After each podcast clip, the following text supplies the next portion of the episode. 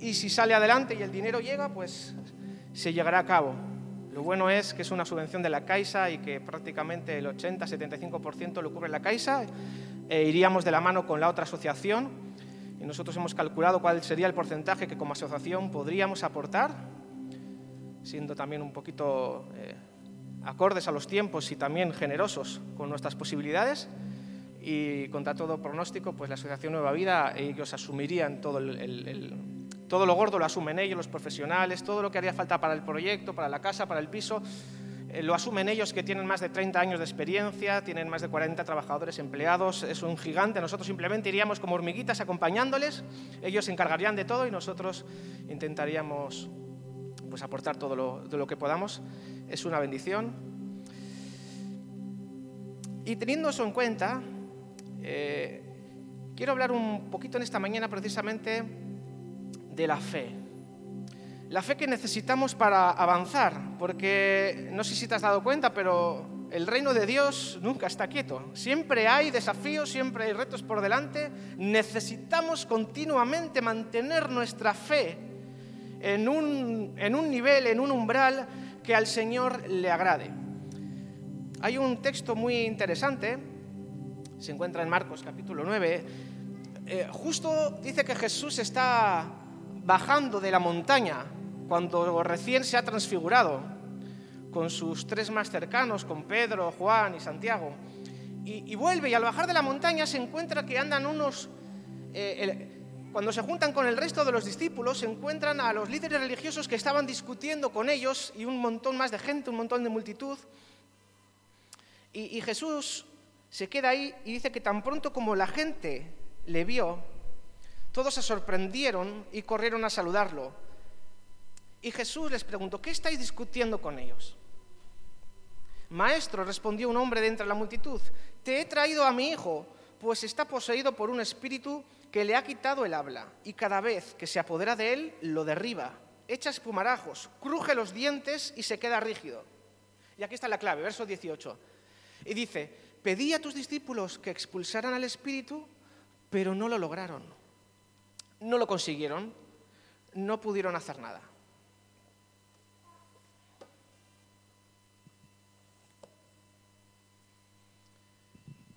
Y aquí todos tenemos una imagen de Jesús, que es el hombre con más gozo de la tierra. Vemos siempre a, Jesús eh, haciendo el bien, siempre con con una sonrisa, siempre teniendo palabras de ánimo, palabras de esperanza. Pero aquí vemos a Jesús que, no sé, quizá a ti también te ha pasado alguna vez, que, vuelves del culto o de una gran bendición y, de pronto bajas a la, cruda realidad y venía Jesús después de haber estado transfigurado ahí, en la misma presencia del Padre, lleno de gloria. Eh, no, sabemos si todavía le quedaba algo de luz que le rodeaba, como le pasó a Moisés en el Sinaí, porque dice que todos se sorprendieron al verle, quizá todavía se le había quedado algún, algún destello de luz. El tema es que Jesús, después de estar ahí en la gloria, baja a la cruda realidad, donde estaba desarrollando su ministerio.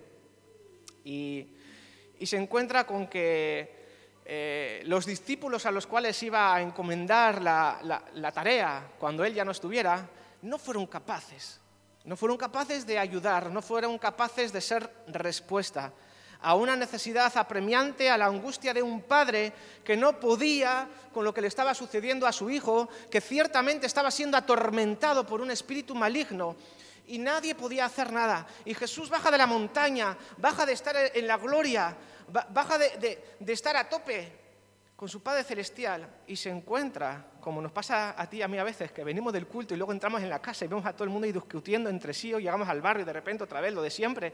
Y es como que te das un golpe de realidad.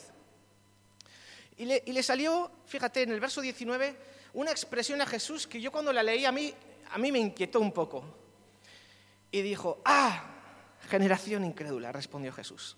Ese, ese grito aterrador de, de Jesús, a mí esto me, me, inquieta, hermanos.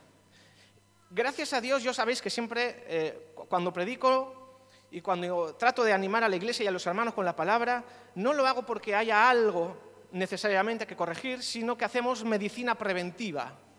Hermanos, que esto que Jesús les tuvo que decir a sus discípulos y a la multitud que estaba ahí, esta expresión de Jesús, ah, generación incrédula, Hermanos, que quizá lo pueda decir de la multitud, que quizá lo pueda decir de la gente que a lo mejor todavía no, no, conoce al Señor o no quiere conocerlo, pero que nunca, nunca, nunca, nunca jamás, por favor, que nunca nos tenga que decir a nosotros.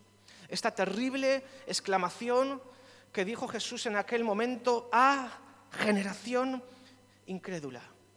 Como no estábamos allí, no sabemos sobre qué punto puso énfasis. No sabemos si el énfasis lo puso sobre los líderes religiosos que estaban ahí, en lugar de ayudar al pobre muchacho que estaba siendo atormentado, estaban discutiendo con los discípulos que por lo menos sí intentaron hacer algo, pero lo que pasa es que no pudieron, ahora vamos a ver por qué. No pudieron los discípulos ayudarle, pero por lo menos lo intentaron. Y nosotros como iglesia muchas veces hay muchas cosas que no podemos hacer o que no sabemos hacer, pero tú y yo estamos en el mismo barco y por lo menos lo intentamos. Y creo que el Señor no va a ser necesario que nos tenga que decir esta exclamación. Porque dice, ¿hasta cuándo tendré que estar con vosotros? ¿Hasta cuándo tendré que soportaros? Traedme al muchacho. Son palabras duras que Jesús les tuvo que decir a ellos. Porque en el, en el plan original de Dios, Él sabía, Él sabía que los que te, encargados de ayudar en el futuro a este padre y a este muchacho. Aquí está dando una lección. Nos está recordando esas palabras que él diría en Mateo 28. Toda autoridad y todo poder me ha sido entregado. Y luego dice, por tanto, id, id vosotros. Aquí Jesús está irritado, entre otras cosas porque ve que a las personas a las cuales él había confiado la tarea, él estaba en una transfiguración ahí, estaba para que se cumpliera la escritura y cuando baja se da cuenta de que la iglesia, entre comillas, no había sido capaz de ser respuesta. Yo me gozo tanto cuando escucho a, las hermanas y cuando, y cuando tenemos la, la obra social de la iglesia a través de la asociación, hermanos, eh, el Señor sabe. Habrá muchas cosas que no sabremos hacer o que no podremos, pero estamos ahí, lo estamos intentando. Y seguramente en muchos episodios quizá nos haya faltado fe, pero yo creo que el Señor está con nosotros. Hasta aquí ha estado con nosotros. Sigue estando hoy. Y en todos los desafíos y en todos los retos que tengamos por delante, el Señor va a seguir estando con nosotros. No en vano dice la palabra que sin fe es imposible agradar a Dios. Aquí Jesús de alguna manera se, se, sentía un poco, yo creo, no sé cómo se sentía, pero por el contexto y las palabras que acaba de decir, eso no lo dice con una sonrisa. Sonaba más bien a cierto, a cierto reproche, en, en un sentido vemos que Jesús cuando tiene que decir las cosas, cuando hay algo que está viendo que no le gusta, que no le agrada, que no es como debería ser, Jesús, aunque sea 100% amor y aunque sea 100% compasivo y aunque sea 100% paz, Jesús no se calla las cosas. No es como algunos de nosotros que te hierve la sangre por dentro, te lo callas, te sale una úlcera en el estómago, estás un mes que no puedes ni ir al baño y luego cuando te encuentras con la persona explotas en la cara todo y le pones a caldo perejil. Jesús no es como nosotros. Jesús cuando ve algo que no está funcionando lo dice. Y no explota en ira, pero, pero lo hace saber.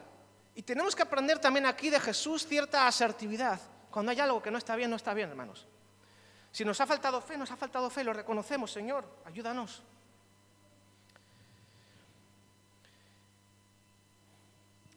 Jesús estaba ciertamente un poco molesto ante esa falta de fe de sus discípulos porque ante esa falta de fe, consecuentemente había una falta de autoridad y una falta de poder, porque no pudieron ayudar a ese pobre muchacho que estaba siendo atormentado por el infierno. Y tuvo que coger Jesús él mismo con sus propias manos y con su, propia voz y poner las cosas en su sitio. La gran noticia, hermanos, es que aunque nosotros muchas veces no lleguemos, ese padre, ese muchacho, aunque pudo ciertamente a lo mejor haberse sentido desilusionado en cierta manera con la iglesia, como nos ha pasado a muchos de nosotros, o quizá ahora mismo les está pasando a mucha gente allá afuera, que no entiende muy bien la diferencia entre lo que es la iglesia católica, la iglesia evangélica, la iglesia no sé qué, solamente sabe que la iglesia de alguna manera no ha sabido dar respuesta a las necesidades reales de la gente. Y por lo tanto han entrado en una desilusión y también de alguna manera se han desilusionado con Dios. Y, la, falta de respuestas de la Iglesia, de alguna manera, también puede traer incredulidad en la gente.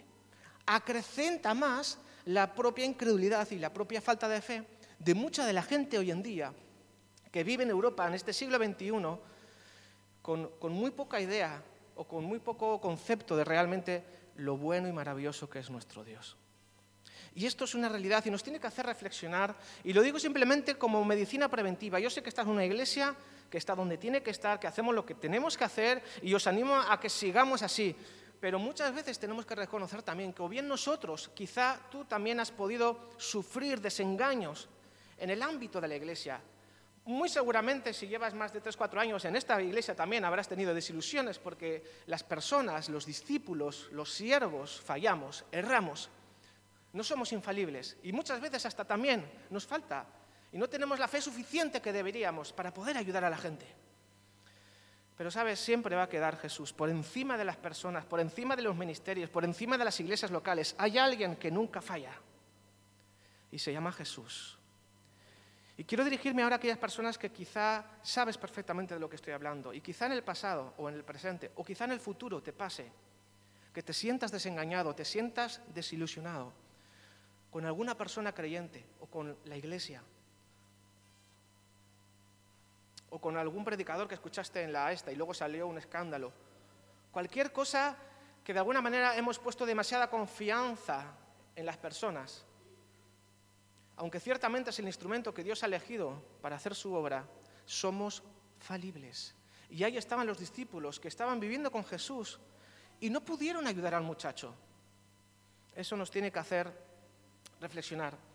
Porque la incredulidad, no sé si te has dado cuenta, pero la incredulidad se alimenta del temor.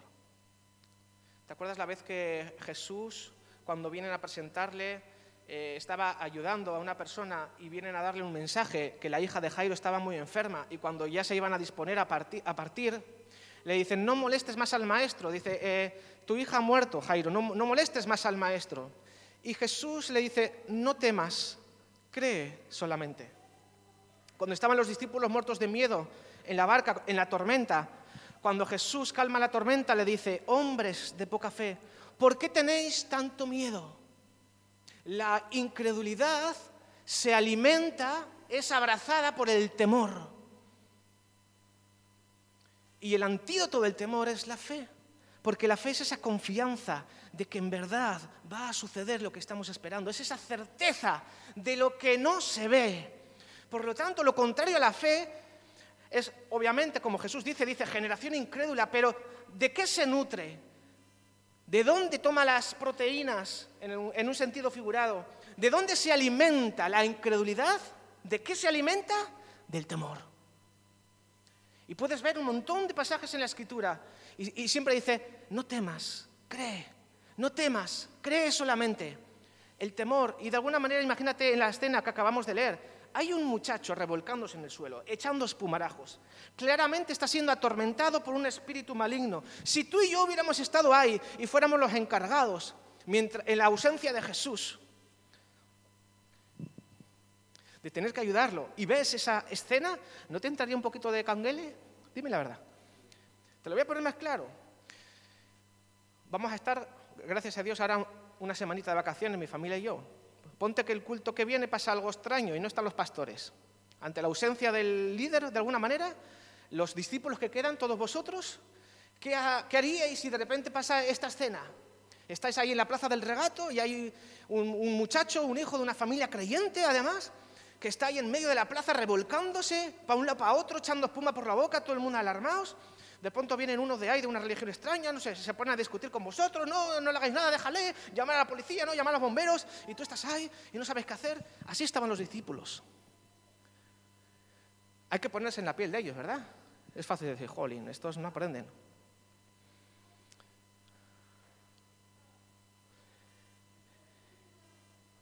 Los discípulos tenían miedo. Y de ese miedo se alimentó y les fue minando la fe. Porque si en ese momento los discípulos hubieran confiado, eh, el maestro no está, pero ¿os acordáis cuando nos mandó de dos en dos por las aldeas y todos los espíritus se nos sujetaban? Ay, es verdad, sí, venga, pues esto tiene que ser parecido, venga, vamos allá, vamos donde este muchacho y vamos a decir en el nombre de Jesús, cálmate. Y se hubiera calmado, Porque la gran noticia es que en el nombre de Jesús hay poder y hay autoridad. Y el Señor ha dado poder y autoridad a la iglesia. Lo puedes leer también en Marcos. Dice, en mi nombre echarán fuera demonios. En mi nombre pondrán las manos sobre los enfermos y sanarán. Está escrito, está en la palabra. Siempre decimos los evangélicos, no, todo lo que está en la, escritura es sí y amén. Son palabras de Dios, pero cuando llegamos a algo que requiere, que demanda un poquito más de fe, nos echamos atrás. Y decimos, bueno, pues eso para el que, para que sepa, para para que... Sí, está bien, claro, Dios tiene ministerios y Dios capacita a algunas personas para llamados específicos. Pero hermanos, en general, la iglesia del siglo XXI tenemos que hacer también un poquito de autocrítica. Si nos falta poder para dar respuesta a las personas, quizá tenemos que examinarnos si no será que nuestra fe, con el paso del tiempo, también ha ido disminuyendo. Porque si tú lees los Evangelios, tú lees el Nuevo Testamento, no puedes quitar todos los elementos sobrenaturales de la vida de Jesús y de la vida de los discípulos. Si tú lees Hechos de los Apóstoles, es imposible separar y quedarse solamente con la parte bonita del Evangelio y, solamente con, amarnos unos a otros y, y, no hacer mal a nadie. Todo eso es la base del cristianismo, pero ese, eh, el amor nos lleva a la acción.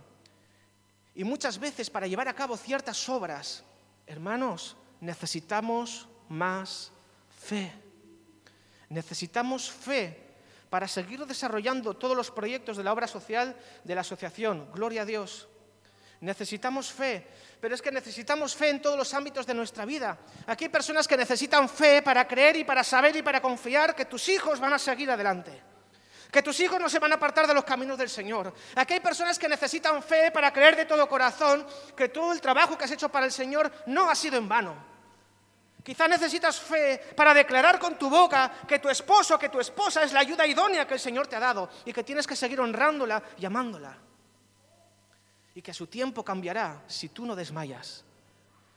hay personas que necesitan fe para saber que la iglesia no se va a hundir, que los pastores serán jóvenes, pero nos hemos rodeado de la iglesia y de grandes colaboradores y de un equipo. Y esta iglesia no se va a hundir, es un barco que no se va... Esto no es el Titanic, hermanos. Esto es al revés, es un barquito chiquitito, pero Jesús está dentro. Y no se va a hundir.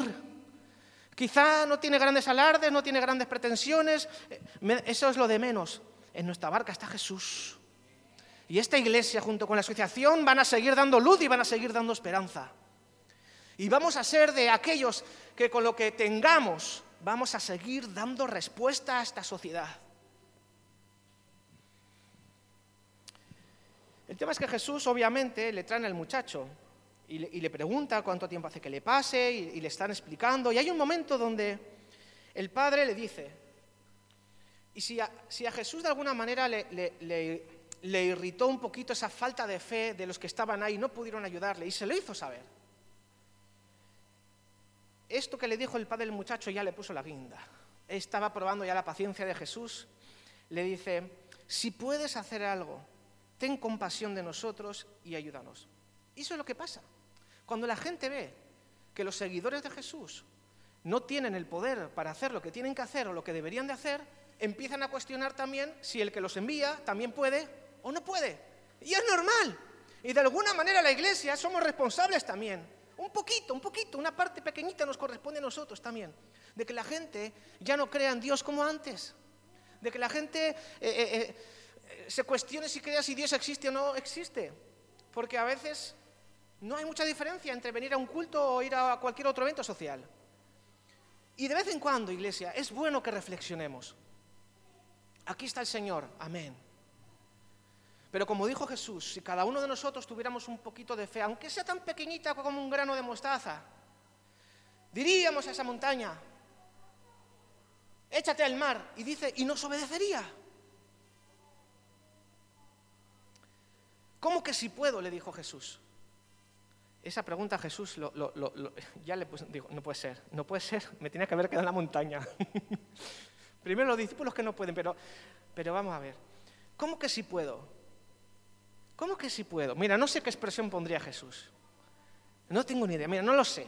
pero eso que nos ponen en Hollywood siempre, que está ahí como, como flotando en el aire, no se corresponde siempre con la realidad. Acuérdate que Jesús, Jesús fue también el que entró en el templo y volcó las mesas de los cambistas y tiró las monedas al suelo. Y cuando había que enfadarse, Jesús se enfadaba, cuidado. Y cuando hay que corregir, Jesús corrige. A Jesús no le tiembla el pulso. y como hablamos el otro día, con cariño y con amor, pero le dijo, ven, trae acá a tu esposo. Y le dijo, no, no tengo marido. ¿Y qué le dijo Jesús? Ciertamente, cinco has tenido y con el que ahora estás no es tu marido. Jesús no mira para otro lado. Jesús no dice, ay, no le voy a hacer nada por si acaso se me ofende, luego no, me va a venir al culto, yo qué sé, y luego, igual no me ofrenda. Y... No, no, Jesús tiene, ah, cuando tiene que, lo hace. Ahí está, chuchi que espere, para luego. ¿Entendéis? Jesús no se anda con rodeos, dice, ¿cómo que sí puedo? Y luego ya, ahí sí que ya me lo imagino, le mira fijamente a los ojos al padre, al padre del muchacho, al que se está, que tiene el hijo atormentado, y le dice, y nos lo dice a todos nosotros, para el que cree, todo es posible. Iglesia de punto de encuentro cristiano, para el que cree, todo es posible. Así que empieza a recapitular ahora todas aquellas cosas que en tu mente están haciendo un cortocircuito y piensas que eso es imposible la palabra, Jesús le dijo a este, a este padre que estaba angustiado hasta lo sumo, y le dijo, para el que cree, ¿para quién es esta promesa? ¿Para quién todo es posible? Dice, para el que cree, iglesia, tenemos que volver a empaparnos de la palabra de Dios, porque dice que la fe viene por el oír la palabra del Señor. Tenemos que volver a esas escrituras y empezar a empaparnos y pasar más tiempo con la palabra de Dios para llenarnos de fe. No hay atajos. Necesitamos, necesitamos más fe. ¿Qué le dijeron los discípulos? ¿Te acuerdas del pasaje cuando le dice, aumentanos la fe, Jesús?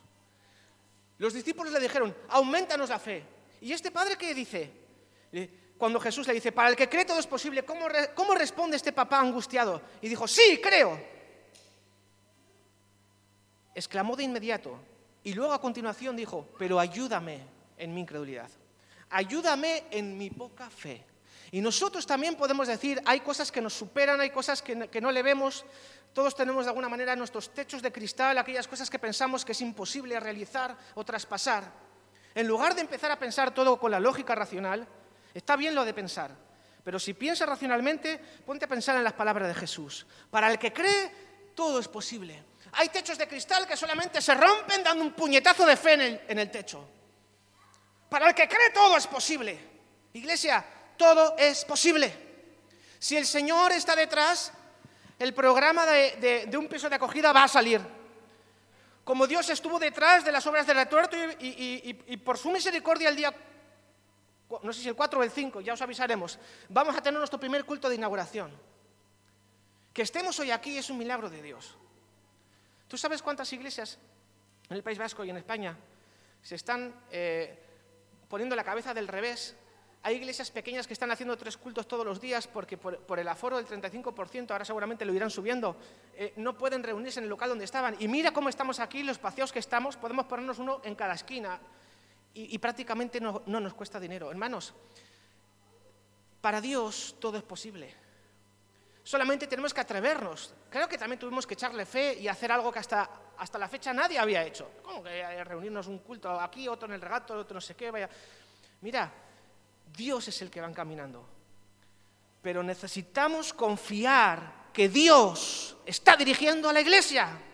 Necesitamos creer y confiar que Dios está detrás de la asociación, que Dios está detrás de Punto de Encuentro Cristiano, que el Señor está de tu parte, que el Señor está contigo, que no te va a abandonar, que no te va a dejar.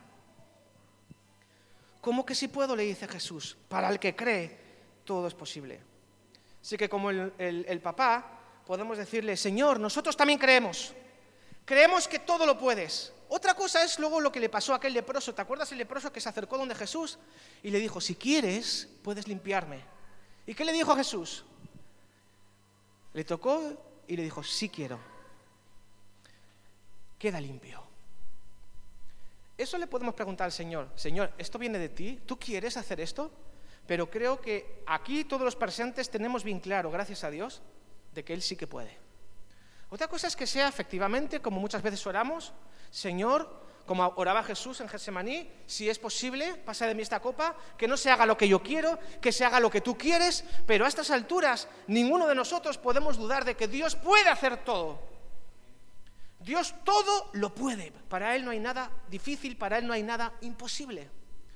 Haremos bien si acaso en preguntarle, Señor, ¿tú quieres? ¿Ha llegado el momento? ¿Tú quieres sanarme ahora mismo o lo vas a hacer de otra manera? ¿Tú quieres proveernos ahora milagrosamente de un suspiro o quieres hacerlo en un proceso? Señor, ¿tú vas a dar la, respuesta esta misma semana o te vas a demorar un poco? Esa pregunta podemos hacerla, pero cuidado, porque esa pregunta a veces tiene trampa. ¿eh? A veces podemos hacer esa pregunta disfrazada un poquito de incredulidad. Es, imagínate que están los discípulos con el muchacho ahí que se está revolcando no sé, Señor, mm, si es tu voluntad, no sé, libéralo. Hay preguntas que están de más. Yo creo que el Señor a veces también se indigna con ciertas preguntas que le hacemos o cosas que son tan obvias, Señor, si es tu voluntad. No sé, dame una señal si quieres que diezme, por favor. ¿Es tu voluntad que ofrende? ¿Es tu voluntad, Señor, que perdone a mi hermano, que me ha vuelto a fallar otra vez? ¿Es tu voluntad que perdone a mi esposo que me ha vuelto a, gritar o me ha vuelto a, dejar los cazoncillos en el suelo? Hermanos, a veces hace falta tener más fe para perdonar una ofensa que para dar una gran cantidad de suma de dinero en la ofrenda de, para pro templo, por ejemplo.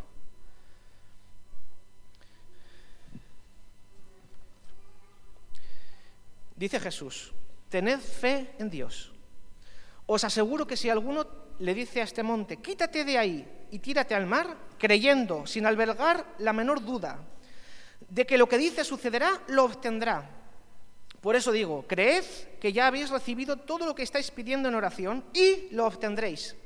Y cuando estéis orando, si tenéis algo contra alguien, perdonadlo para que también vuestro Padre que está en el cielo os perdone a vosotros vuestros pecados. Y luego añade, porque si vosotros no perdonáis de todo corazón a los que os ofenden, tampoco vuestro Padre Celestial os perdonará a vosotros. Así que cuidado, cuidado con esa pregunta trampa de Señor, si es tu voluntad, si tú quieres. Yo entiendo, aquí somos una iglesia madura y entendemos la soberanía de Dios y la voluntad de Dios. Y todos sabemos que Dios es poderoso y que los milagros existen y que Dios a veces sana sobrenaturalmente y a veces hace milagros de provisión sobrenaturalmente.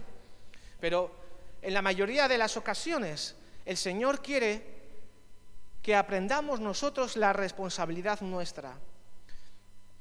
Y cuidado con disfrazar de si es tu voluntad algo que tú ya sabes que es lo que Dios quiere.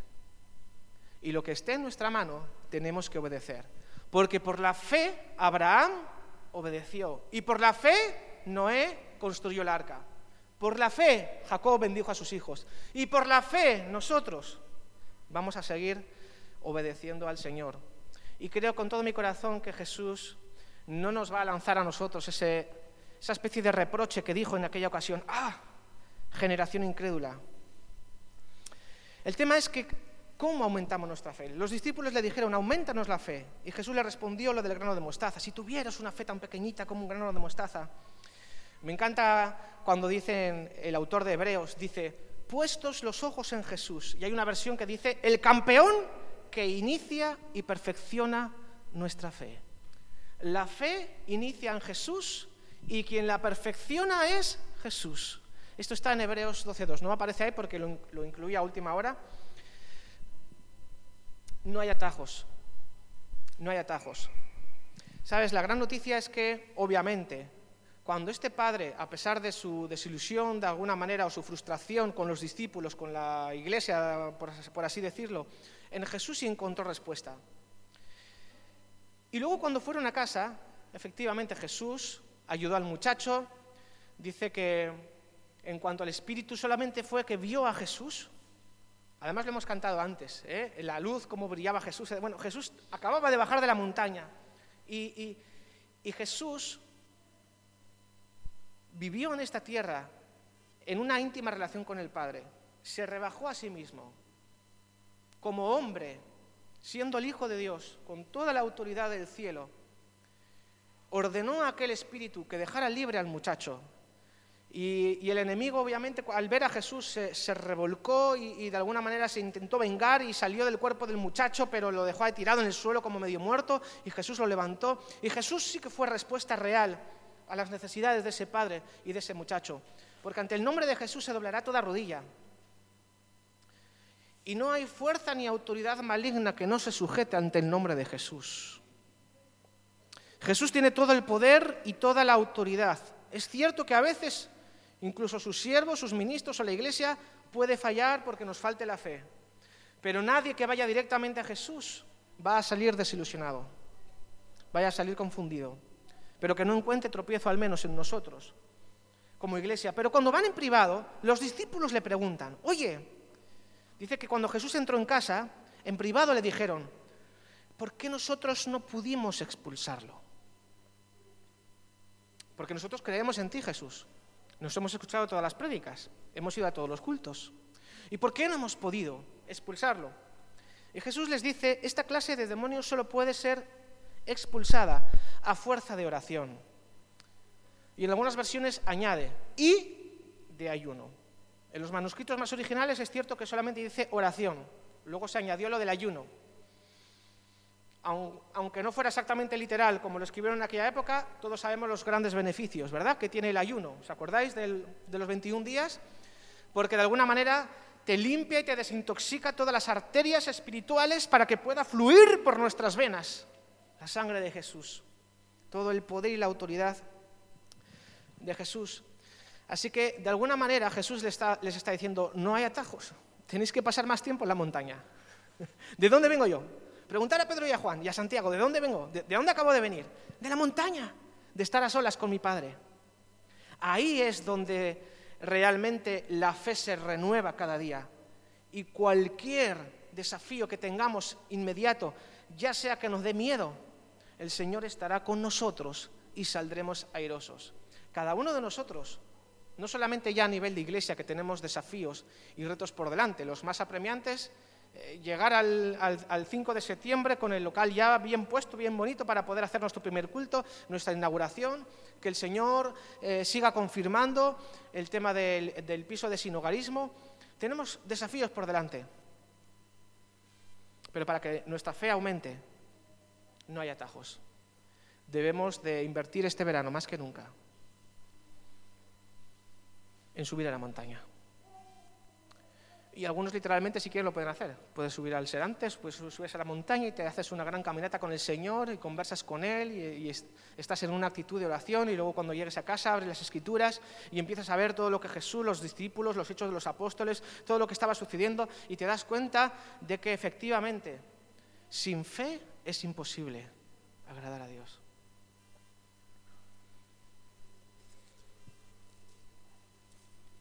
Que no nos tenga que decir Jesús, ¡ay! Generación incrédula. O como le dijo a Tomás, y no seas incrédulo, sino creyente. Vamos a ponernos de pie, vamos a orar.